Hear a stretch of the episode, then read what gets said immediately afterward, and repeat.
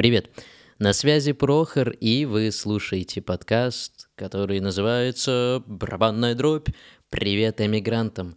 Это подкаст, созданный одним парнем, который сейчас вещает, ну, в общем, мной, для эмигрантов, об эмигрантах, э, с эмигрантами и так далее. В общем, этот подкаст для всех тех, кто уехал, кто уедет, кто, к сожалению, видимо, будет уезжать, потому что то, как работает нынешняя политическая система, делает все необходимое для того, чтобы нужно было нормальным людям поскорее свалить ту -ту -ту -ту -ту, и другие хиты этого неизвестного исполнителя. Но помимо тех, кто уезжает сейчас или уехал за последние полгода, я также рассказываю о тех, кто был вынужден уехать в 20-м столетии. А это очень много умных, интеллигентных людей. Кто-то из них сел на философский пароход, кто-то не сел, кто-то сел в другое место и оттуда не вышел, кто-то просто собрал все свои вещи и поскорее свалил куда подальше, а за кем-то пришли и взяли под белые рученьки и сказали «Будьте любезны, покиньте вашу родину, ту-ту-ту-ту-ту». В общем, сегодня получается очень музыкальный подкаст, и это не случайно, потому что один из гостей нашего сегодняшнего шестого выпуска — это певец и музыкант. Но кто он, я расскажу чуть позже, потому что первую тайну, которую я вам сегодня открою, это то, как называется этот выпуск. Вы, конечно, уже прочитали его название, но я все-таки хочу это озвучить, потому что это сейчас для меня очень важная и очень такая больнючая фраза, которая звучит так. Они отняли у нас нашу старую жизнь. И это не только про меня, эмигранты, или про нас, эмигрантов. Это вообще про всех, кто сейчас живет на планете Земля. Потому что так или иначе, вот эта вот э, странная информация о возможности огромного ядерного гриба над какой-то частью планеты Земля, оно касается каждого из нас. И это очень жутко, и это очень радикально меняет жизнь каждого из нас. Я уже не говорю о тех, чьи любимые родственники, дети, братья, сестры, бабушки, дедушки погибли, либо находятся под обстрелами, либо защищают свою родину, либо тоже вынуждены бежать, либо оказались в ловушке, когда им нужно убивать других людей. Поэтому эта фраза очень важна, и она моей очень хорошей знакомой, которая тоже гость сегодняшнего нашего выпуска, Оля Казакова, которая любезно согласилась дать некоторые из своих э, рандомных и первых записей из Черногории, когда она уехала. Вот немного про Олю. Она драматург, как я уже сказал. Она пишет очень классные, прикольные штуки. А помимо этого она помогает мне сейчас в работе над этим подкастом. А как вы узнаете чуть позже, вероятно, в следующих выпусках, потому что сегодня она у нас гость и хедлайнер в каком-то смысле, потому что именно из ее записи, из ее дневника я взял эту фразу, которая является заглавной для сегодняшнего шестого выпуска. Но обо всем по порядку. Так как э, мы обычно начинаем с эмигрантов 20-го столетия, то я предлагаю как раз с него и начать. Потому что сегодня у нас удивительный, нереально крутой гость э, из 20-го столетия, но и из 21 века тоже.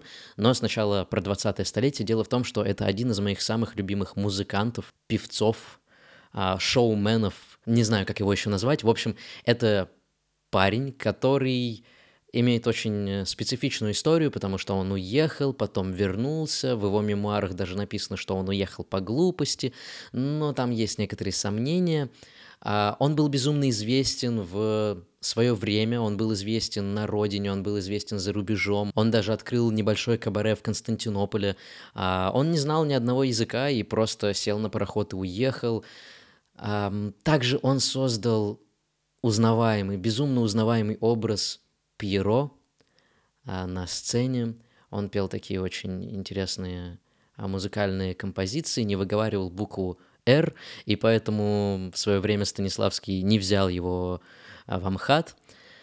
В общем, это Александр Вертинский.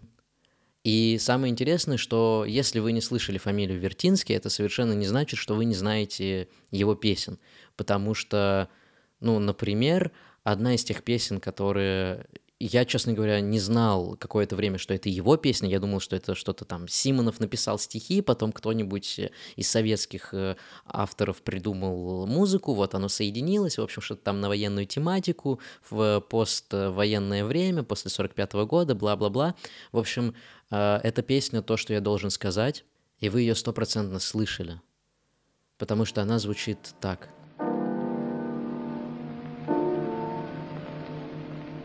Я не знаю, зачем и кому это нужно, Кто послал их на смерть, не дрожавшей рукой. Слышали же эти строки? Стопроцентно. И это написал Вертинский, это он написал еще в начале 20-го столетия, в тот момент, когда еще гремела русско-японская война, и когда вот-вот должна была случиться первая русская революция. То есть задолго до того, как произошла Великая Отечественная. Ну, а второе, песню вы тоже, скорее всего, знаете, и она называется дорогой длинную, и припев, собственно, там так и звучит. Дорогой длинную, та та та та та та та та та та та В моем исполнении это, конечно, не так гениально, как у Вертинского, но, в общем, послушайте, если вам интересно. У него много крутых композиций, например, «Без женщин». Поймите меня правильно, не потому что она так называется, а потому что там очень крутой, смешной, каламбурный текст. Отрывок, который вы сейчас услышите, он очень специфичный, потому что он не совсем про эмигрантский период. Он скорее про доэмигрантский, вот про вот эти вот 2-3 года до 20 года. Представляем цифру 1,9, но в целом для нас это актуально и с цифрами 2.0. А, в общем, в 2020 году Вертинский покинул Советский Союз, ну, вернее, на тот момент еще не Советский Союз, на тот момент там бушевала буря гражданской войны, а, усобиц ярость, э, ну, в общем, все по Шекспиру. И он уехал как бы на гастроли на юг, в Новороссию. То есть Одесса, а, Харьков, Киев. И вот там у него, собственно, был очень крутой концертный тур – и вот эта вот э, заметка из э, его книги, которая называется «Дорогой длинную» по названию песни, она относится вот к этому коротенькому промежутку времени с 1917 до 1920, когда уже стало понятно, что есть вот эта конфронтация между белыми и красными, когда белые офицеры бежали на юг, а красные творили то, что творили там, где творили, а независимо от того, э, хорошо это или плохо. И это вот такая вот зарисовка из его артистической жизни, которая меня очень сильно задела. Да, еще не иммиграция, но на самом деле это уже начало внутренней эмиграции.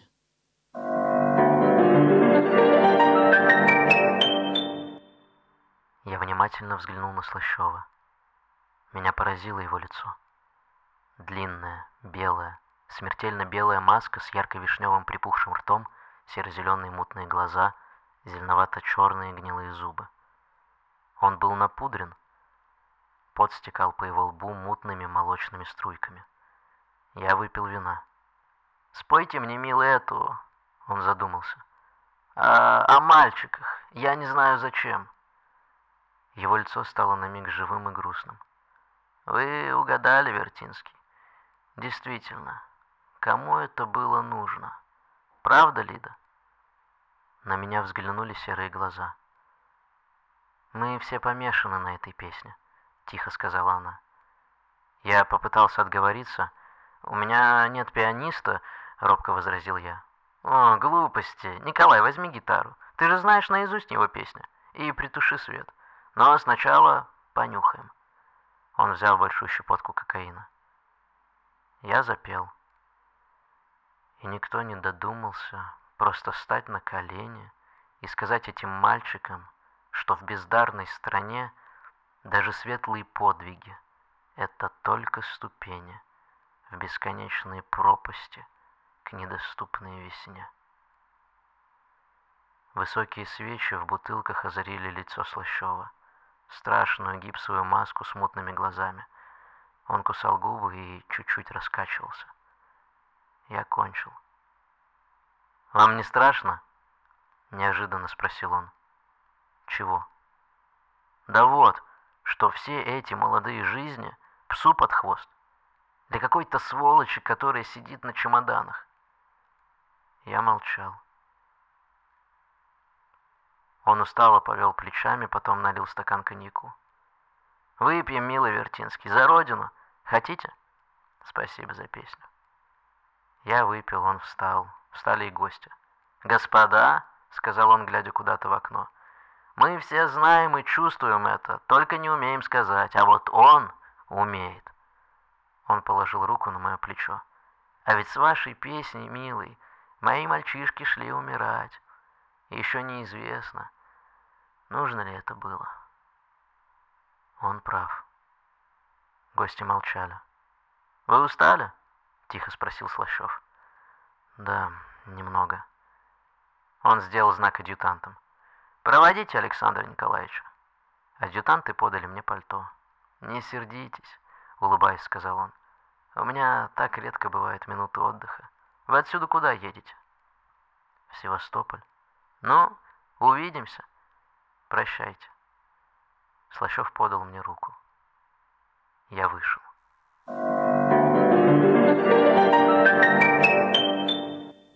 Этот момент, когда я читал воспоминания Вертинского, стал для меня душещипательным, потому что он правда задает вот этот вопрос, и кому это нужно, и в то же время на него отвечает, потому что ответ как будто бы есть и в строчках песни, и в том, как вот этот вот офицер Слащев реагирует на эту песню. И мне, конечно, хочется верить, что все те, кто заваривают эту кашу, что они тоже люди, просто запутались. Или что это какая-то вот такая вот странная ситуация, как со Слащевым, который говорит о том, что никто лучше Вертинского не смог бы сказать о его чувствах, но при этом он все равно отправлял людей на смерть и будет отправлять, потому что по истории, по биографии дальше будет еще одна встреча с этим офицером, но уже в другом месте и в другом качестве. И это все очень...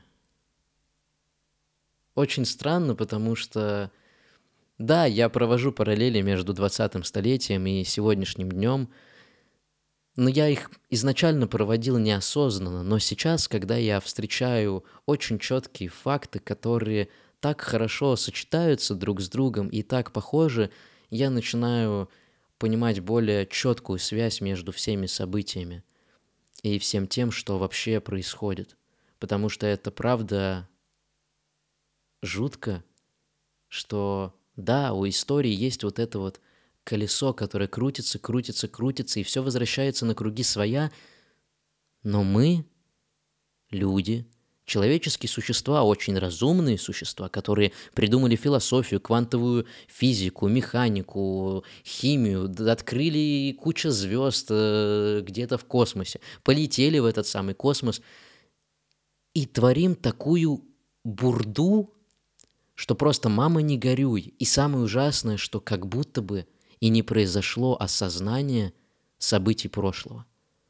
Ну, знаете, как я много читаю у э, Медузы, Доксы, Медиазоны и еще там в некоторых штуках, и даже у Арзамаса, что действительно у российского общества еще не произошло вот этого переживания, переваривания опыта прошлого, потому что не было времени, потому что много событий, потому что тоталитарная система, потому что много потому что. И это правда – но хочется спросить, а чё, блин, с этим делать? Как, блин, мне с этим жить, чуваку, который такой типа, блин, можно просто спокойно пожить так, чтобы люди были живы и здоровы, чтобы все жили счастливо, чтобы, ну, как бы, солнце светило взрослым и детям, и от того им хочется петь всем, ну, как бы, вот это вот.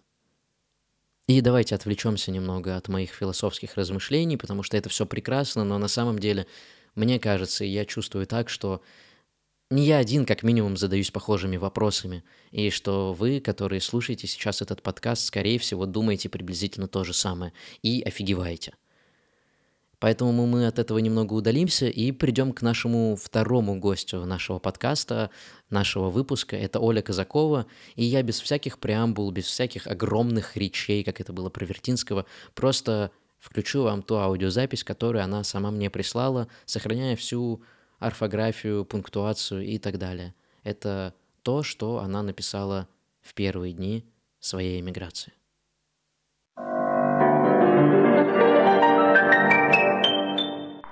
Я живу. Такие ощущения. Живу где? Не знаю где. Дышу. Хочется плакать. Плакала вчера, а вообще редко. Все зашкаливает, но при этом приходит в норму. Подмышки чешутся. Вот это да. Физическое тело – это я. Вся боль в мире – отщепенец меня. Две недели не грызу ногти, грызу кожу. Грызу себя и других в себе. Я другая или все та же? Слово не мой, голос сейчас не мой. Изнеможение, голова болит, удивление. Где я или не я? Вот же, в зуме тебе Максим написал город, Подгорица. Я тут теперь живу. Надолго? Насколько? На когда-то. Это теперь новая единица измерения. Человек всегда недоволен, если он таков. Просто вот недоволен. Живет с видом на горы – недоволен. Живет с видом на стройку, недоволен. Все одинаково, когда нет внутри баланса.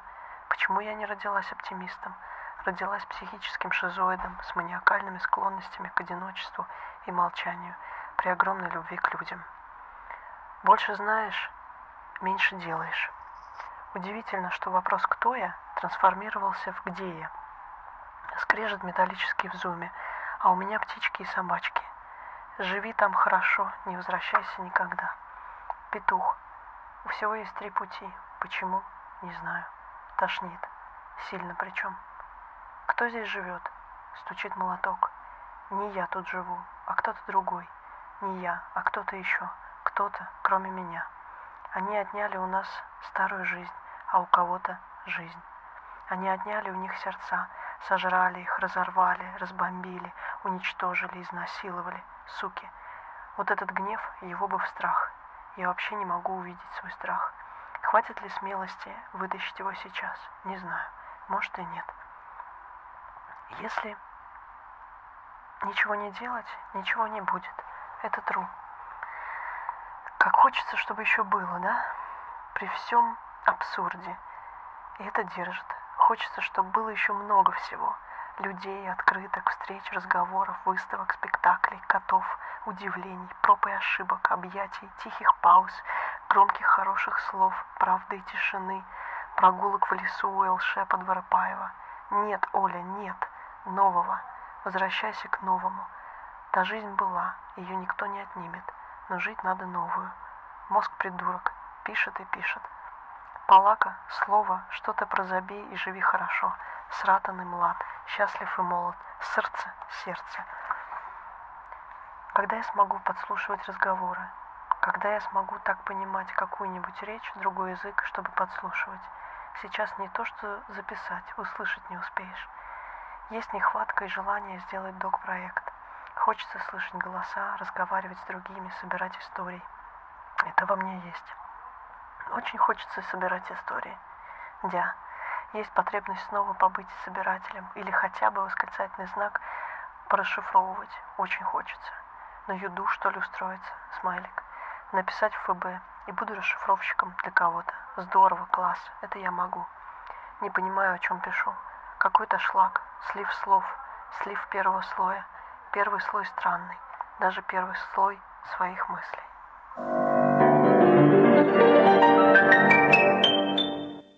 Воспоминаниях Вертинского мы слышим такую сквозную мысль про то, что чьи-то жизни были украдены, забраны, кто-то отдал свою жизнь.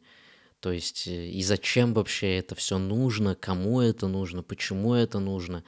И у Оли есть эта же очень схожая мысль, просто она звучит немного по-другому, она звучит более остро для меня и для нас, э, потому что конкретно у Вертинского это действительно песня, посвященная юнкерам, которые погибли, то есть здесь все очень понятно, это такая как бы военная проблематика про то, что человек может отдать свою жизнь во благо чего-то. Ну, назовем это так, очень общо.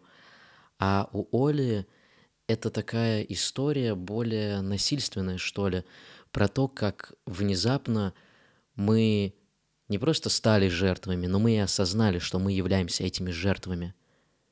И Оля задает очень много вопросов себе, где я, что я, и ищет ответы в своем физическом как бы мироощущении. И вы знаете, это как, как никогда важно, потому что вот этот физический мир, как мне кажется, он помогает узнать, а жив ли я. Потому что, ну, если я мыслю, значит, я существую, это, конечно, прекрасно, но я, честно, сейчас мыслю 24 на 7, и мои мысли не затыкаются, и думаю я обо всем на свете, поэтому как бы иногда я настолько пропадаю в этом состоянии, что забываю к чертям э, о том, что я на самом деле жив. А Оля описывает очень много физических, даже физиологических ощущений. И от этих ощущений, как я чувствую, как мне кажется, она приходит к очень конкретным вопросам и к очень конкретным ответам – связанных с тем, что получается так или иначе, но один человек у другого может отобрать не только жизнь, но и прошлое, и даже попытаться отнять воспоминания. Вспоминаем закрытие мемориала, потому что, с одной стороны, ну, в смысле, как это у меня могут забрать мое прошлое, мою прошлую жизнь, а с другой стороны, сейчас, уехав, я действительно очень многие вещи, которые были со мной, да даже два месяца назад, я воспринимаю это как что-то из вообще другой реальности, из другого мира. Я уже не говорю про то, что было до февраля. И тут оказывается, что из меня вынули огромный кусок меня. И это страшно, потому что это произошло не только со мной – это произошло с Олей, это произошло с Вити, которого вы слышали в прошлых выпусках. Это произошло с еще огромным количеством людей. И знаете, так страшно осознавать, что кто-то другой залез так глубоко внутрь меня, что стер мое прошлое. Или прошлое кого-то другого. Вы вот только прокрутите эту мысль у себя в голове отобрал не только дом, не только надежду, не только родину, не только любимое дело, у кого-то даже семью, у кого-то жизнь. И это произошло, заметьте, так странно, таким удивительным магическим отчасти образом, такая черная магия, очень-очень тонкое, что мы даже не поняли, когда это произошло и как. А сейчас мы видим результат и можем только анализировать. И получается из-за того, что мы как бы не заметили вот этого процесса, как это все высасывалось из нас каким-то, я не знаю, заклинанием акцией или еще что-то, сейчас мы пожинаем плоды вот этого осознания. А, а, а, а как? И как с этим теперь жить? И можно было бы, конечно, как-то еще мне прокомментировать Олину мысль, конечно, разумеется, но честно, я сейчас нахожусь в таком странном состоянии, когда я прямо чувствую, что я немного подлетаю над землей от того, что Не то, чтобы я преисполнился в своем сознании, это было бы замечательно, нет, а от того, что я настолько... Я не знаю, как сказать это без мата. Я настолько еваю, что не могу себя уже даже удержать на собственном кресле. Вы услышали то, что хотела сказать Оля, и то, что она сказала. Это правда очень важно. А сейчас давайте... Давайте, что ли, немножко вернемся в этот реальный мир и сделаем одну небольшую практику. Ну, я же вам обещал чек-листы, практики, туда-сюда, вот это вот все. Давайте... Сегодня она будет позитивная. Ну, не позитивно грустная, не позитивно философская, а просто вот как бы по максимуму позитивная. Давайте сегодня мы с вами попробуем ответить на вопрос, а чего хочу я? Ну, в смысле, не я, Прохор, а вы. Как бы каждый сам себе задаст этот вопрос, а чего я хочу? Что является моим самым заветным желанием? Ответили на этот вопрос. А теперь, что я могу сделать для того, чтобы это желание смогло воплотиться в жизнь? И могу ли я что-то сделать? Или это что-то несбыточное? А если вдруг это что-то несбыточное, то попробуйте прокрутить в голове, почему это несбыточное желание. Потому что в конце концов, скорее всего, окажется, что нет ничего невозможного. Зафиксируйте это у себя в голове. А теперь запишите это на листочке. Напишите так. Вот мое желание. Двоеточие. Ну, какое желание? Мир во всем мире. Чтобы близкие были здоровы. И вот когда вы это написали, напишите три пункта того, что вы можете сделать прямо сегодня. Для того, чтобы это случилось. Ну, например, если вы хотите мира во всем мире, то что вы можете для этого сделать? Пункт 1. Стать волонтером какой-нибудь организации. Пункт 2. Пожертвовать деньги. Пункт 3. Сделать какой-нибудь проект, который может помогать другим людям. Это может быть творческий проект, это может быть какой-нибудь подкаст, что-то, что вам кажется, что может помочь. Ну и так далее. И посмотрите на это. И скажите себе, я могу все. Я могу менять этот мир. И у меня даже есть план. Как себя чувствуете? Спасибо вам огромное, что вы дослушали до конца. Потому что это был шестой выпуск, он был трудный, он был трудный для меня и в записи, и достаточно долгий. Надеюсь, это было интересно, надеюсь, для вас это важно. И я еще чуть-чуть подушню и напомню, что у меня есть Инстаграм, Фейсбук, даже завел ТикТок. Боже, я стал современным, очень крутым чуваком. А еще у меня есть спонсор.ру и Patreon, где вы можете меня поддержать, но не просто так, а вы станете моим патронусом, а я вам за это ну, кое-какие плюшки. В общем, переходите по ссылкам, посмотрите, потому что Подкаст это прекрасно, но кушать хочется. Вот честно. Ну и, конечно же, распространяйте этот подкаст, информацию о нем, потому что сейчас я нахожусь в поиске новых героев. И мне кажется, что каждая история должна быть услышана, что каждый человек имеет право, чтобы его голос был услышан, чтобы о его чувствах рассказали, поделились и так далее. Тем более, если это такая странная, очень неожиданная и очень болезненная штука – как иммиграция. В общем, скиньте информацию об этом подкасте тому, кто в этом действительно нуждается. Ну что, а с вами был Прохор из театральной группировки «Инкурс». Я говорю вам пока. Я вас очень люблю, обнимаю. Берегите себя.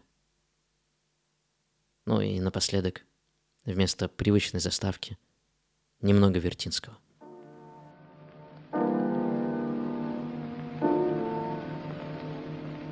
Я не знаю зачем и кому это нужно, Кто послал их на смерть, не рукой, Только так беспощадно, так зло не нужно, Опустили их вечный покой. Осторожные зрители Молча кутались в шубы, И какая-то женщина С искаженным лицом Целовала покойника в посиневшие губы И швырнула священника обручальным кольцом. Закидали елками,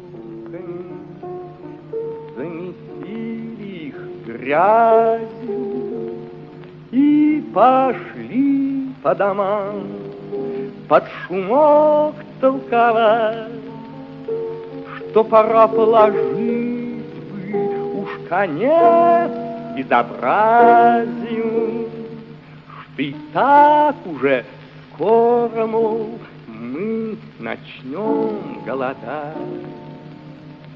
И никто не додумался. Просто встать на колени и сказать этим мальчикам, что в бездарной стране даже светлые подвиги — это только ступени, бесконечные пропасти, недоступной весне. Я не знаю, зачем и кому это нужно, кто послал их на смерть, не дрожавший рукой, только так беспощадно, так зло. и не нужно.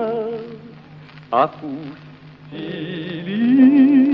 их вечный покой.